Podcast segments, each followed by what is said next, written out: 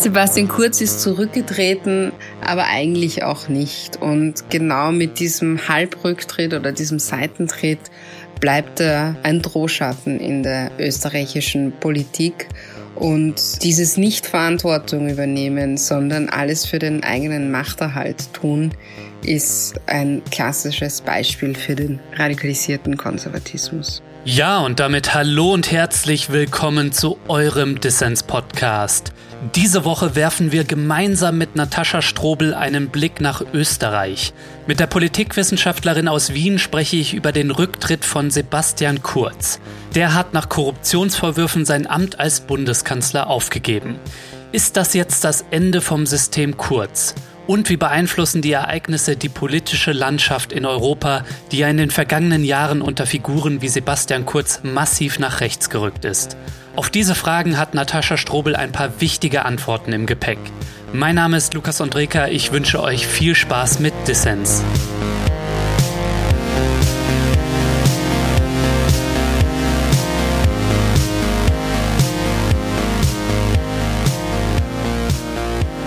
Frau Strobel, schön, dass Sie beim Dissens-Podcast dabei sind. Hallo aus Wien. Ja, wir wollen hier über das sprechen, was Sie radikalisierten Konservatismus nennen. Dieser Podcast könnte nicht aktueller sein, denn Frau Strobel, bei Ihnen in Österreich ist mit Sebastian Kurz einer der prominentesten Vertreter dieses neuen Rechtskonservatismus wegen Korruptionsvorwürfen als Bundeskanzler zurückgetreten. Frau Strobel, ist der Rücktritt von Sebastian Kurz jetzt eigentlich das Ende vom System Kurz? Ich würde mit dem Triumphgeheul noch ein bisschen warten. Es ist auf jeden Fall ein Schritt in diese Richtung. Es könnte sich auch um einen Rückzug auf Raten handeln, vor allem dann, wenn die unabhängige Justiz arbeiten kann und wenn da jetzt noch mehr äh, hochkommt, was wir alle nicht wissen. Man muss sich vorstellen, die Wirtschafts- und Korruptionsstaatsanwaltschaft ist jetzt im Besitz all dieser Laptops, all dieser Handys und wir wissen ja gar nicht, was sich da noch drin verbirgt. Und wenn da noch etwas kommt, dann war's das. Mhm. Aber wer jetzt glaubt, Sebastian Kurz zieht sich zurück und arbeitet jetzt brav im Parlament und schreibt Anträge und fällt nicht weiter auf, da muss man sagen, das ist eine sehr naive Vorstellung, sondern im Gegenteil, Sebastian Kurz Stärke ist immer aus einer Defensive eine Offensive zu machen und das wird er auf jeden Fall hier wieder versuchen.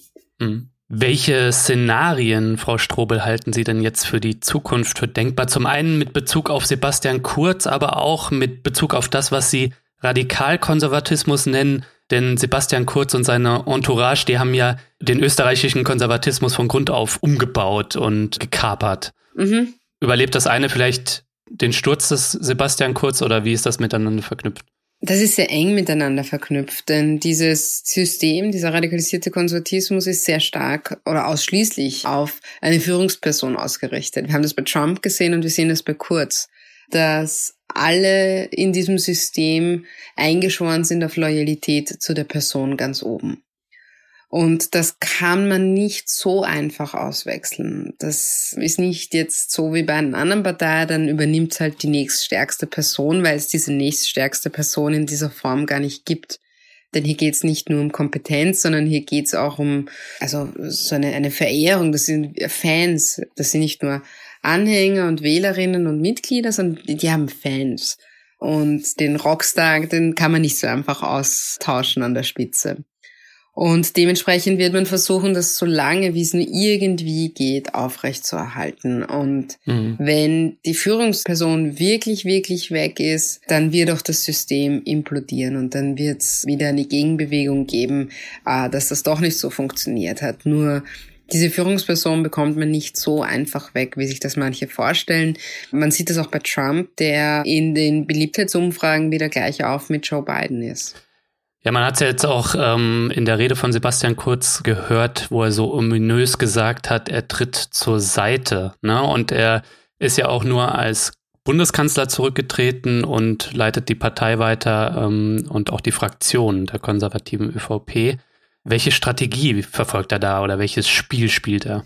Die ganze Rede von Sebastian Kurz, die ja eigentlich eine Rücktrittsrede sein hätte sollen, so haben sich das alle im Drehbuch vorgestellt, war keine Rücktrittsrede. Mhm. Äh, wenn man das vergleicht mit Strache zum Beispiel von vor zwei Jahren, das ist ja nicht lange her, Strache mit all diesen Ibiza-Geschichten ist ja wirklich zu Kreuze gekrochen. Also schwer angeschlagen ist er dagestanden, hat sich bei allen entschuldigt, bei seiner Frau, bei der Republik, beim Koalitionspartner, hat er zumindest versucht, Reue zu simulieren und hat es sicher auch bereut emotional schwer getroffen. Das ist eine Rücktrittsrede. Hm. Sebastian Kurz ist da fast schon mit einem spöttischen Lächeln auf den Lippen gekommen, hat kein einziges Mal um Entschuldigung gebeten, hat keine Fehler eingestehen. Es gab nur so ein sehr allgemeines Menschen machen Fehler, so ist das halt. Und hat sich dann als Opfer inszeniert. Als Opfer in einer Pattsituation, wie es er formuliert hat, was ja natürlich nicht stimmt. Es, es war keine Pattsituation und hat es gespielt im Sinne von der Klügere gibt nach und deswegen mache ich jetzt einen Schritt zur Seite. Er hat ja nicht mal das Wort Rücktritt verwendet, mhm. sondern hat sich als Märtyrer inszeniert, der jetzt äh, den Intrigen der Grünen zum Opfer gefallen ist und bevor hier sein Land, er hat wirklich gesagt mein Land, bevor sein Land äh, jetzt diese Experimente ertragen muss von diesen vier anderen Parteien, übernimmt er die Verantwortung, sorgt er für Stabilität und tritt zur Seite, zeitlich begrenzt. Und das ist ja eine komplette Verkehrung der Tatsachen. Und das funktioniert nur, wenn man den Fehler nicht bei sich sucht und auch nicht findet und keine Verantwortung übernimmt, sondern ähm, eigentlich schon bereit ist für den nächsten Wahlkampf. Mhm. Also eine Rückkehr von Sebastian Kurz würden Sie nicht ausschließen? Nein, auf gar keinen Fall zu diesem Zeitpunkt. Zeigt vielleicht auch, ähm, wie weit schon verschoben ist durch die letzten Jahre das, was als akzeptabel gilt in der Politik. Mhm. Die Korruptionsvorwürfe, die muss man sich wirklich auf der Zunge zergehen lassen. Da geht es darum, dass Umfragen manipuliert wurden, mutmaßlich, um sich die Macht in der österreichischen Volkspartei zu sichern. Also, dass so jemand dann noch irgendwie als akzeptabel in der Politik angesehen wird, das sagt vielleicht auch schon was aus. Das sagt unglaublich viel aus. Also, das ist ja, dass wir überhaupt reden müssen, dass dieser Mann nicht eine Stunde nachdem das bekannt geworden ist, komplett außen vor war. Das sagt viel aus, wie prekär das alles schon ist. Hm. Das ist ja eigentlich völlig klar, dass der gar keine Zukunft haben kann. Und alle, die da erwähnt sind, und es sind zehn Leute namentlich erwähnt, es ist die Volkspartei als Gesamtes, als Beschuldigte geführt. Es gab eine Hausdurchsuchung auch in den Räumlichkeiten der österreichischen Volkspartei. Im Bundeskanzleramt. Wie kann denn das sein, dass die Wirtschafts- und Korruptionsstaatsanwaltschaft in ein Bundeskanzleramt einmarschieren muss? Hm. Also das ist wirklich, wirklich schon sehr prekär und das zeigt, wie verschoben das alles ist. Frau Schobel, vielleicht können Sie noch mal sagen, mit Blick auf die Chats und was da bekannt geworden ist, was offenbaren diese Sachen, die da jetzt an die Öffentlichkeit gekommen sind, über Sebastian Kurz zum einen, aber auch das System Kurz? Die Vorwürfe und die Ermittlungen sind jene, dass eben diese Umfragen da gefälscht worden sind. Also man muss sich das so vorstellen. Sebastian Kurz sitzt als sehr junger, sehr beliebter Außenminister in seinem Ministerium und sonst sich auch in diesem internationalen Glamour und mit seinen Reisen und er trifft all diese wichtigen Menschen. Dann gibt's ein Netzwerk um ihn herum, das heißt direkt im Außenministerium, aber auch im Finanzministerium, das überhaupt nichts formal mit ihm zu tun hat, wo Leute auf guten Posten mit hohem Gehalt ähm, auf Steuergeld sitzen und dort aber gar keine konstruktive Arbeit machen, sondern dort nur sitzen, um Intrigen für Sebastian Kurz zu spinnen. Mhm. Das schaut dann zum Beispiel so aus, so die Ermittlungen und die Vorwürfe, dass hohe Beamte Kontakt zu wohlgesonnenen Meinungsforscherinnen haben, dass es da ein Abkommen gibt, so ist es eben jetzt mutmaßlich gewesen, wo Umfragen schlicht gefälscht werden, also wo man Fantasiezahlen hat. Und diese Fantasiezahlen schauen so aus, dass die ÖVP ganz schlecht dasteht, weil sie eben diesen anderen Parteivorsitzenden, den Herrn Mitterlehner haben. Und das war wirklich brutal, was da geschrieben worden ist. Also mhm. 18 Prozent, 11 Prozent, also ganz, ganz niedrige Zahlen für eine Partei, die den Anspruch hat, stärkste Partei zu sein. Und dann hat man noch das sehr geschickt gemacht, indem man irgendwann begonnen hat, äh, nicht nur die Zahlen für den Herrn Mitterlehner, die ganz schlecht waren, sondern quasi aus dem Nichts abzutesten. Aber wie wäre es denn, wenn Sebastian Kurz Vorsitzender der Volkspartei wäre? Und siehe da, das waren ganz äh, hohe Zahlen, ganz großartige Zahlen. Und das hat man dann wiederum an eine Boulevardzeitung, an eine große gespielt, und die Anschuldigungen sind jetzt in deren Wissen, dass das gefälscht ist, die das dann ganz reißerisch ähm, gebracht haben und dafür, dass die das gebracht haben, gab es wiederum Inserate. Also das ist ein ganzes voll krimineller Energie steckendes Netzwerk, wenn es denn so gewesen ist, dass die öffentliche Meinung manipuliert hat, denn das war ja jetzt wirklich das Resultat. Mhm. Und um zu verstehen, wie schwerwiegend das ist, muss man verstehen, dass Sebastian Kurz Politik auf Umfragen aufbaut. Also Umfragen sind die wichtigste Waffe des Sebastian Kurz, denn all seine Übertritte und all seine Kälte und all diese Härte auch, die es gibt, begründet er immer mit, aber die Umfragen sagen, es ist die richtige Politik. Sei es Abschiebungen, sei es Kürzungen bei Arbeitslosen und so weiter. Da gibt's immer die passenden Umfragen dazu. Hm. Und überhaupt hat er sich äh, bitten lassen, quasi Parteichef zu werden, weil es eben diese vielen Umfragen gegeben hat, die gezeigt haben, dass er der beliebtere Parteichef wäre. Das ist natürlich eine sehr intrigante Art und, und eine sehr ähm, populistische Art. Aber so funktioniert Sebastian Kurz und als kleines Detail äh, am Rande, was ich immer wirklich sehr schlimm finde, und er hat selbst darüber geredet, diese Intrigen gegen den Parteichef äh, Reinhold Mitterlehner, die haben begonnen, als das schon in der Politik bekannt war, dass seine Tochter schwer krank war und dann auch verstorben ist. Und in dieser Zeit ähm, des, des persönlichen Schicksalsschlags hat man begonnen, gegen den Parteichef zu intrigieren.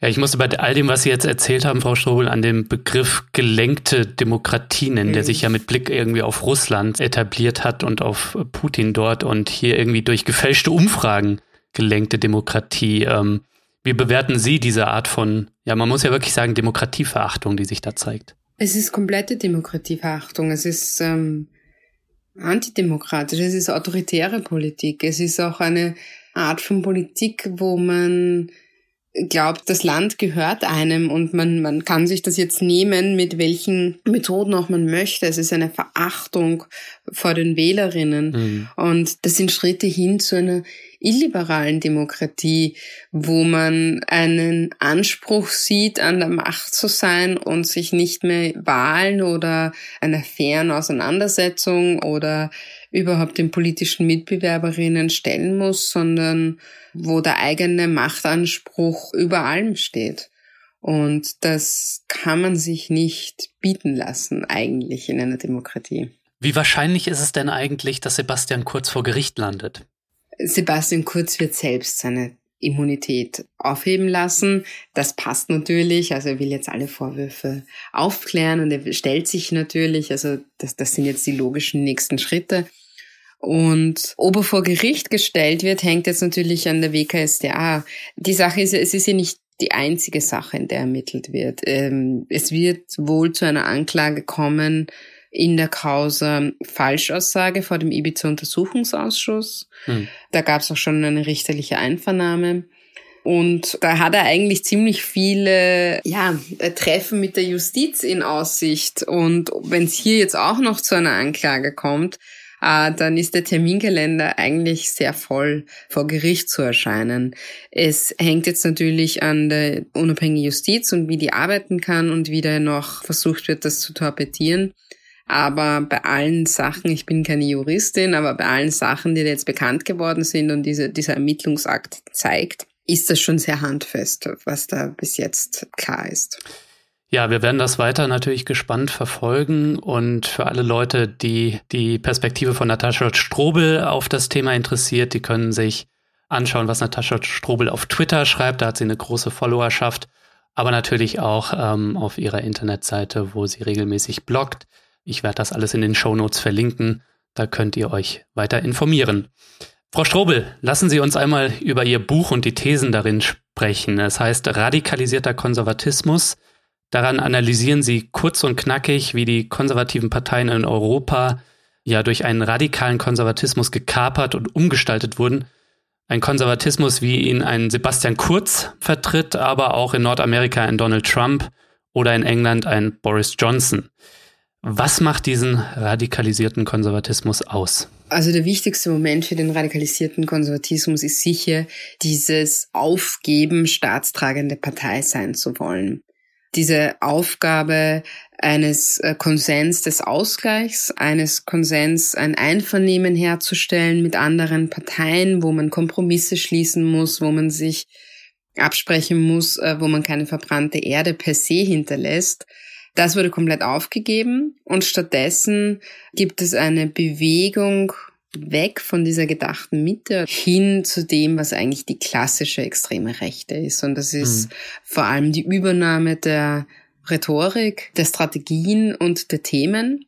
Das heißt, wir haben es auf einmal mit konservativen Parteien zu tun, die sprechen und agieren, wie wir es eigentlich nur von der extremen Rechten gehört haben. Und man weiß plötzlich nicht mehr, spricht hier die FPÖ oder spricht hier die ÖVP und warum klingen sie auf einmal so gleich? Hm. Und das macht man für den Erfolg, natürlich für den Erfolg, und das macht man aber nicht nur aus zynischem Machtkalkül, sondern das macht man auch, weil man Gesellschaft auch verändern will, weil man sehr schnell verändern will. Mhm. Denn das alles passiert nicht im luftleeren Raum, sondern da stecken Interessen dahinter, ganz klar. Und da stecken Interessen von Spenderinnen dahinter, also von Leuten, von Geldgeberinnen dahinter, die hier auch eine Möglichkeit sehen, sehr schnell den Staat so umzubauen, dass ihre Interessen gewahrt werden, gerade in einer Zeit, die so unklar ist und wo es zu so vielen Umbrüchen kommt. Sie schreiben in Ihrem Buch, dass es dem radikalisierten Konservatismus nicht um die Bewahrung gesellschaftlicher Ordnung geht, sondern um ein grundsätzlich anderes Welt- und Gesellschaftsbild. Ja? Welches Weltbild und Gesellschaftsbild vertreten denn radikalisierte Konservative? Wie möchten Sie Gesellschaft umgestalten? Das ist ja da, wo es diffus wird, wo es kein konkretes Programm oder nicht das eine Manifest äh, gibt, nach dem sie sich jetzt richten klar ist, ähm, es ist Zeit für was Neues, so wie es jetzt ist, kann es nicht bleiben. Und es gibt immer diesen ähm, fiktiven Punkt in der Vergangenheit, wo es aber schon mal gut war. Und in diesen fiktiven Punkt möchte man zurück und den möchte man in die Zukunft holen. Das ist dann Make America Great Again. Und in Abwandlungen ähm, hat man diese Idee, unsere Zukunft liegt in der Vergangenheit und die Gegenwart ist furchtbar hat man bei ganz vielen dieser Parteien und dieser PolitikerInnen.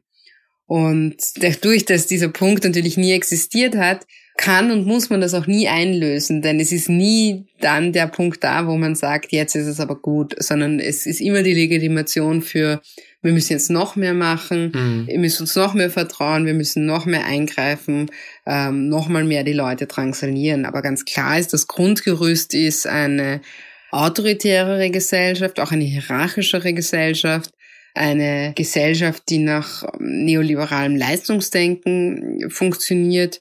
Das heißt auch eine Gesellschaft, die Klassenverhältnisse so bewahrt, wie sie sind, äh, oder sogar noch verschärft. Und gleichzeitig eine Gesellschaft, die sehr stark mit nationaler, kultureller, völkischer Identität spielt und auf der aufgebaut ist. Das heißt, traditionelle Familienbilder mhm. verwachsen irgendwie in das Land, ähm, in den Boden. Also da kommt man sehr stark auch in diese Identitätsvorstellungen der extremen Rechten herein. Was natürlich nochmal mehr mitspielt, ist auch die Frage von religiöser Identität. Also christliche Identität, katholische Identität bei Sebastian Kurz äh, und vor allem seinem Umfeld und bei Donald Trump die Inszenierung da jetzt als Evangelikaler und ganz stark auf diese religiösen Werte achtend sind sehr wichtig für diesen radikalisierten Konservatismus.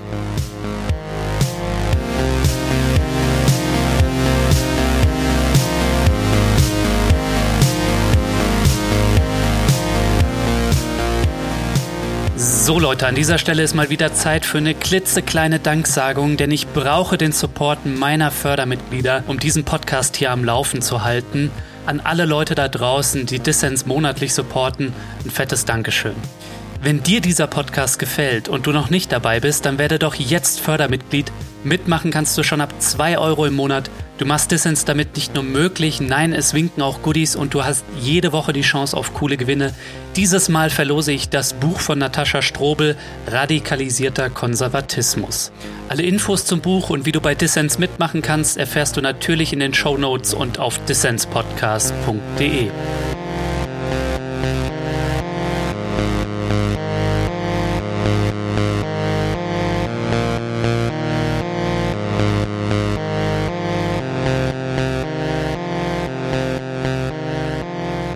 hörst den Dissens-Podcast. Zu Gast ist die Politikwissenschaftlerin Natascha Strobel aus Wien. Welche Definition von Konservatismus haben Sie und wie radikalisiert der Radikalkonservatismus, den Sie in Ihrem Buch beschreiben, diese konservativen Ideen? Also der Konservatismus, ganz, äh, ganz einfach gesagt, ist, äh, ist es auch schon im Wortsinn eine bewahrende Ideologie, also eine Ideologie, die Gesellschaft in einem Zustand erhalten äh, möchte, wie sie als natürlich oder Gott gegeben dargestellt wird. Das heißt mit Hierarchien, auch mit Ungleichheiten, mit alle haben ihren Platz und dort an ihrem Platz werken sie für die Gesellschaft. Mhm äh, auch natürlich eine Klassengesellschaft, eine ständische Gesellschaft. Das ist so diese Urdefinition von Konservatismus. Dann im Laufe natürlich haben sich ganz viele konservative Richtungen, ein liberalerer, ein rechterer und so weiter, ein klerikalerer äh, Konservatismus ähm, herausgearbeitet. Aber diese Idee einer statischen, hierarchischen, ständischen Gesellschaft und diese zu bewahren, ist ganz, ganz wichtig, ähm, angelehnt an Gott, an Traditionen, an einer kulturellen Identität. Das sind konservative Vorstellungen und eben auch diese Ungleichheiten. Ungleichheit ist etwas Gutes. Und der radikalisierte Konservatismus hat auch eine ähnliche Idee von Gesellschaft, aber sieht den Erhalt dieser Gesellschaft nicht mehr darin, äh, das jetzige zu bewahren, äh, sondern möchte nach vorne in der Geschichte und möchte quasi die Bewahrung des Konservativen indem sie nach vorne gehen und indem sie sich radikalisieren und eine gewisse Dynamik hineinbekommen. Und eigentlich ist das ein Widerspruch in sich. Mhm. Aber das zeigt ja auch das Spannungsfeld, in dem sich das bewegt. Und dass man glaubt, die eigenen Vorstellungen umsetzen zu können, indem man den Status quo aufkündigt und sich in einer Krisensituation, denn radikalisierter Konvertismus ist ein Krisenphänomen, in einer Krisensituation doch wieder nach sehr weit rechts bewegt und diese, diese Transformation zu einer Gesellschaft, die man dann bewahren möchte, ähm, da setzt dann der radikalisierte Konservatismus an. Frau Strobel, vielleicht können Sie einmal beschreiben, was sind denn die Feindbilder des radikalisierten Konservatismus? Denn das sagt ja auch etwas aus über das Menschen- und Gesellschaftsbild der Rechtskonservativen.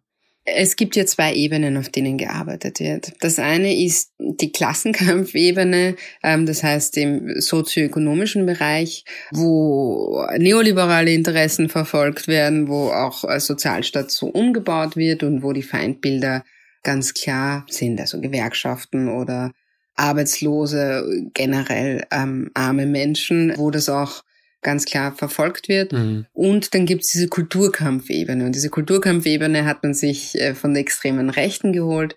Und da sind dann die Feindbilder auch sehr offensichtlich. Alles, was so mit Migration, Asyl, Islam, politischer Islam, das wird alles als eine Sache verhandelt.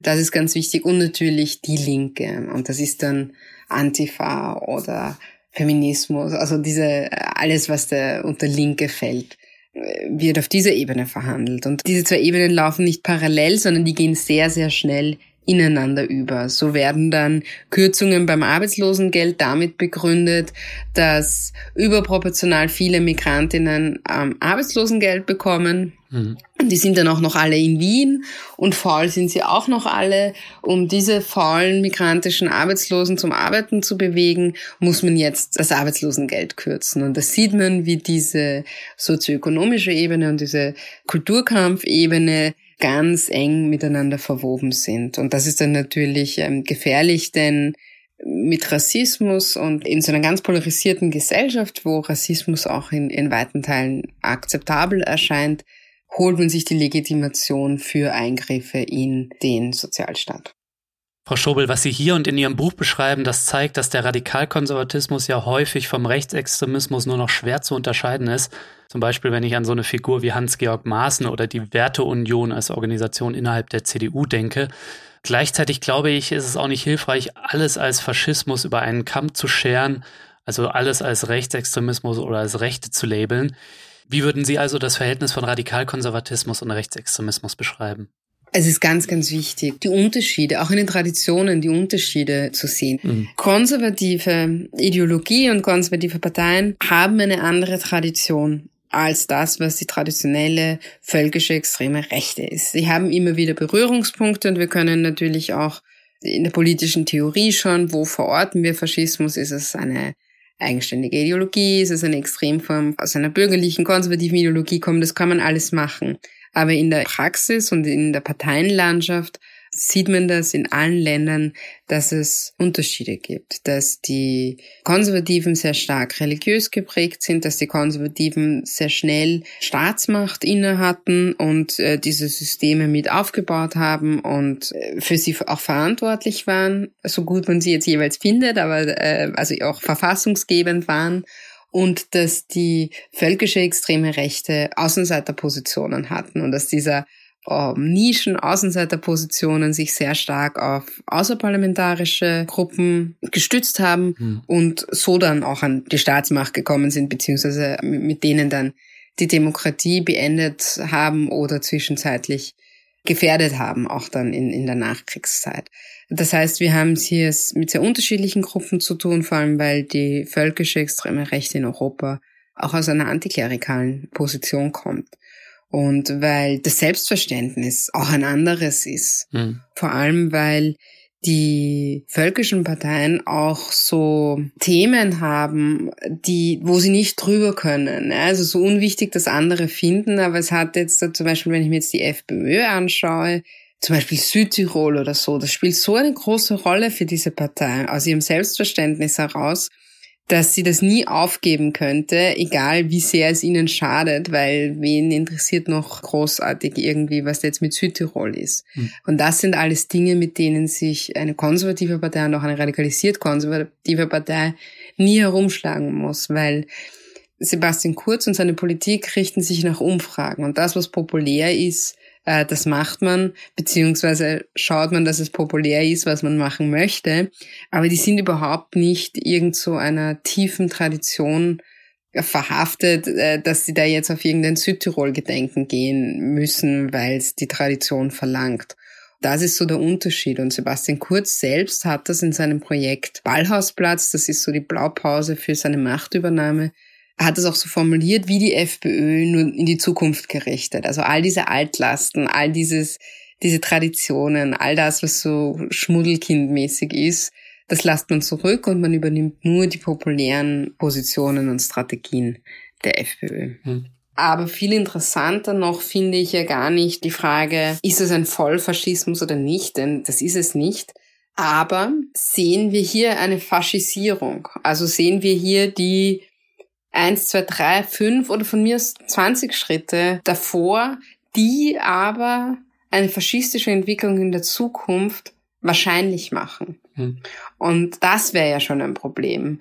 Denn immer dann, wenn Politiker, Politikerinnen an der Macht sind, die es wahrscheinlicher machen, dass Faschismus kommt, als dass sie es unwahrscheinlicher machen, dass Faschismus kommt, dann habe ich echt ein Problem in einer Demokratie. Und ich glaube, dass dieser Moment, dieser Kipppunkt, diese äh, Points of No Return, die da überschritten werden, viel wichtiger sind zu diskutieren als in so absoluten Kategorien, wo man sagt, ja, okay, wir warten jetzt erst drauf, bis sich quasi ein, ein Faschismus in, in seiner vollsten Gestalt ähm, hm. zeigt, denn dann ist es ja sowieso schon zu spät. Frau Schobel, lassen Sie uns einmal den Blick über Österreich hinaus weiten und auf Deutschland schauen, ähm, auf die konservativen Parteien hier, vor allem die Union, CDU und CSU. Denn auch hierzulande befindet sich der Konservatismus in der Krise, in der Zwickmühle. Das schlechte Wahlergebnis hat das gezeigt und auch innerhalb der Union sind schon im Wahlkampf, aber jetzt natürlich auch verstärkt die Diskussion um die Ausrichtung der Partei entbrannt. Also strebt man weiter einen Mitte-Merkel-Konservatismus an oder rückt man weiter nach rechts? Wie beobachten Sie das eigentlich und was erwarten Sie da für Deutschland? Ich beobachte das natürlich sehr genau. Es war auch völlig logisch, was passieren wird, wenn die Union diese Wahl so verliert, wie sie sie auch verlieren hat. Dann gibt es ein Abrücken von dem Kurs, den es bisher gab. Das gab es ja auch schon dazwischen. Und die, die Idee, dass es dann einen deutschen Sebastian Kurz braucht, die schwebt ja jetzt schon sehr lange herum. Hm. Nach allem, was man aber jetzt gesehen hat, wie das in Österreich ausgegangen ist, es würde ich jetzt schon wieder einen Vorteil bei den Kräften sehen, die sagen, naja, vielleicht machen wir es nicht ganz genauso. Die Idee, dass es einen rechteren Konservatismus braucht, dass es eine Annäherung an äh, die rechteren Kräfte braucht, die wird nicht weggehen. Und da stehen ja schon sehr viele Kandidaten in den Startlöchern und dann sagt man vielleicht nicht mehr der neue Sebastian Kurz dazu, sondern dann nennt man das anders, äh, weil da möchte man jetzt wahrscheinlich auch nicht anstreifen. Aber wenn der Inhalt dann dasselbe ist, dann ist das natürlich ein großes Problem. Äh, nicht nur für Deutschland, ähm, sondern für ganz Europa, denn ein so großes Land wie Deutschland wäre dann schon sehr, sehr stilprägend auch für andere. Deswegen hm. schon eine, eine Warnung, sich das genau anzuschauen, was diese Art von Politik in den jeweiligen Ländern, wo wir es schon gesehen haben, hinterlässt. Und das sind irreparable Schäden an Demokratie und Rechtsstaat. Das ist eine in der politischen Kultur, eine Politik der verbrannten Erde, und da gibt's ganz, ganz viel wieder herzurichten und äh, sich wieder zusammenzufinden, was sehr viel Energie danach braucht. Und ob Deutschland wirklich diesen Weg gehen will und ob die Union diesen Weg gehen will, sollten sie sich wirklich sehr gut überlegen.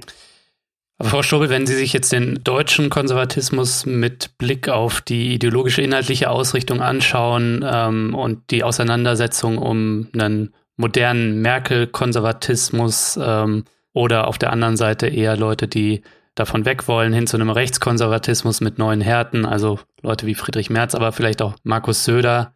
Wagen Sie da eine Prognose, wo es da hingeht? Ich bin ja die Letzte, die die Strategieberaterin eigentlich spielen äh, kann für, für Konservative. ich traue mich das in der aktuellen Lage gar nicht sagen, wie es jetzt ausgehen wird, denn hm. Jetzt haben wir, sehen wir ja diesen Fall von Sebastian Kurz. Die Frage ist, ob das jetzt schon gegessen ist oder nicht. Und wenn der jetzt wiederkommt und wieder Erfolg hat, dann wird das auch nochmal anders rezipiert werden. Mhm. Wenn man die Stabilität dieses aktuellen Systems irgendwie gewährleisten möchte, dann wäre es natürlich angenehmer, diesen liberalen, liberaleren Merkel-Konservatismus weiter zu haben. Aber ich glaube, für linke Kräfte stellt sich die Frage, ob man das möchte, ob man dieses System so, wie es jetzt ist, weiter stützen möchte oder ob man nicht auch eine Zukunft formulieren möchte, die anders ist und die natürlich nicht autoritär ist und die nicht an Führerkulten anhängt, vielleicht lohnt sich auch gar nicht, das aktuelle System zu stabilisieren, auch nicht in Angst vor etwas, was noch autoritärer werden kann, sondern sieht auch das dialektische Verhältnis zwischen dem System und dieser rechtskonservativen, radikalisiert konservativen Entwicklung mhm. und formuliert ein eigenes Zukunftsprojekt. Und das würde ich eher als die Aufgabe sehen, von linken Kräften und nicht eine weiter auf Aushandlung ähm, zu setzen, auch nicht jetzt mit einem mit einem liberalen Konservatismus, denn wenn das System sich nicht halten lässt, dann endet auch das in einer Sackgasse. Und deswegen glaube ich, muss man sich dieser Auseinandersetzung stellen, die Zukunft zu formulieren und sich zu überlegen, wie eine andere Zukunft auch aussehen könnte. Ja, das war jetzt schon eine schöne Überleitung zu der Frage, was können wir als Linke dem Rechtsruck und dem Radikalkonservatismus entgegensetzen? Sie haben für eine linke Vision plädiert und auch so ein bisschen für Polarisierung von links. Ähm, ich würde das so unterschreiben, aber ich denke, es gibt viele Leute da draußen, die fürchten so eine Polarisierung, weil sie glauben, es könnte den Rechtskonservativen in die Hände spielen und zu einer weiteren Radikalisierung der Konservativen führen. Wie denken Sie darüber? Ich glaube, dass sich das konservative Lager sowieso radikalisieren wird, weil die auch tatsächlich glauben, gerade auf dieser gesellschaftspolitischen Ebene, dass das jetzt alles links ist und dass jetzt alles nach links gedriftet ist und jetzt muss man wieder ein konservatives Gegenbild bieten. Hm. Und das war sehr schön zu sehen. Also es gab diese Auseinandersetzung auch in den USA, wo es die Frage gibt, na, Biden oder Sanders. Und das Argument bei beiden war dann immer, na ja, aber den, den Sanders, den nennen sie dann einen Sozialisten und das können wir uns überhaupt nicht leisten und das ist ganz furchtbar. Wenn der als, als Socialist gebrandmarkt ist, dann ist es vorbei. Ja, es ist dann die rote Sockenkampagne in den USA. Und sehr richtig waren die Einwände. Es ist völlig egal. Man könnte Nancy Pelosi aufstellen und sie würden sie Socialist nennen. Es, man kann das, diesen Begriff jetzt auch einfach annehmen und sagen, ja, wenn das, das und das für euch ähm, Socialist ist, dann ist es so. Und die hat natürlich völlig recht, weil natürlich war Joe Biden dann auch völlig äh, unterschiedslos zu Bernie Sanders auch dann ein Socialist. Und ich glaube, deswegen darf man auch gar nicht so viel Angst davor haben, was äh, in diesem Lager passiert, denn das ist sowieso entkoppelt von der Realität. Die machen diese Unterschiede ja sowieso nicht, ob da Olaf Scholz oder Kevin Kühnert oder Pamela Rendi-Wagner äh, oder, oder Joe Biden, Bernie Sanders, das ist alles für sie eins und dieses Eins ist für sie alles so ein Schritt neben Stalin und das ist komplett äh, lächerlich und komplett von der Realität entkoppelt. Aber das, die, diese Geschichte erzählen sie so oder so und deswegen darf man davor keine Angst haben. Zum Ausblick, Frau Strobel, wenn Sie sich die autoritären Tendenzen in Europa anschauen, Faschisierungstendenzen haben Sie es auch an einer Stelle im Gespräch genannt, was könnte uns da drohen, wenn wir keine progressiven Antworten auf die Hetzer und Spalter und die Krisen des Systems finden? Wir sehen eigentlich ein geteiltes Europa im Moment. Wir sehen ein Westeuropa, das ähm, sehr in diesem sozialdemokratische liberale Parteien äh, an der Macht sind. Und wir sehen hier noch diese Versuche, diesen Neoliberalismus einzuhegen in diese wohlfahrtsstaatlichen Entwicklungen. Und wir sehen äh, in, in Osteuropa ganz klar die Tendenz zu radikalisierten Konservatismus bis hin zu wirklich illiberaler Demokratie, autoritären Parteien.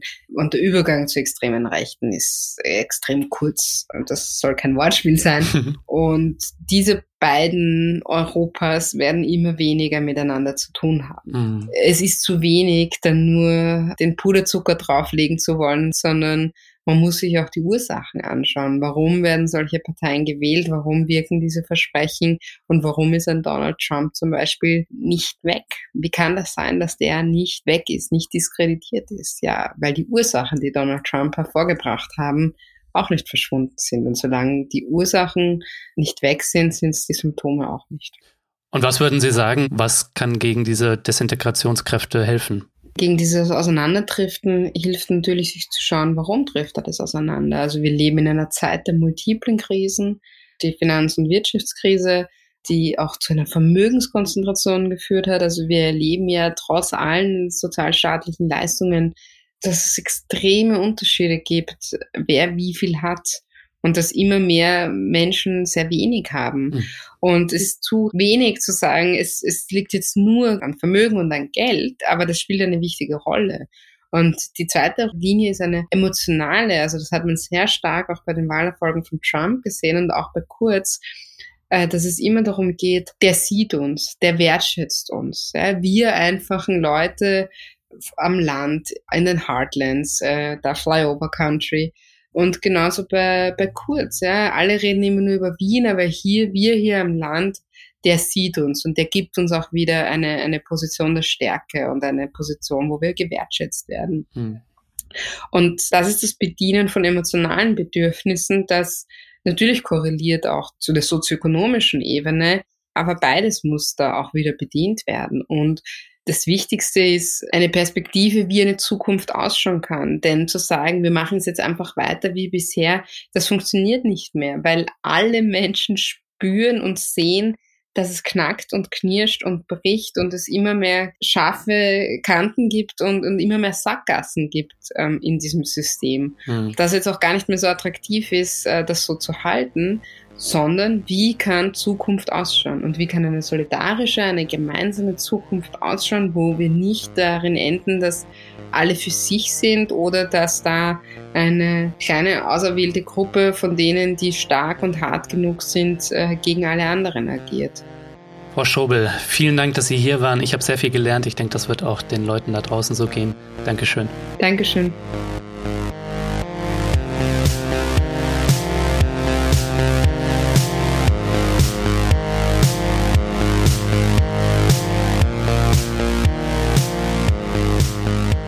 Ja, das war der Dissens-Podcast für diese Woche. Schön, dass ihr dabei wart. Zu Gast war die Politikwissenschaftlerin Natascha Strobel aus Wien.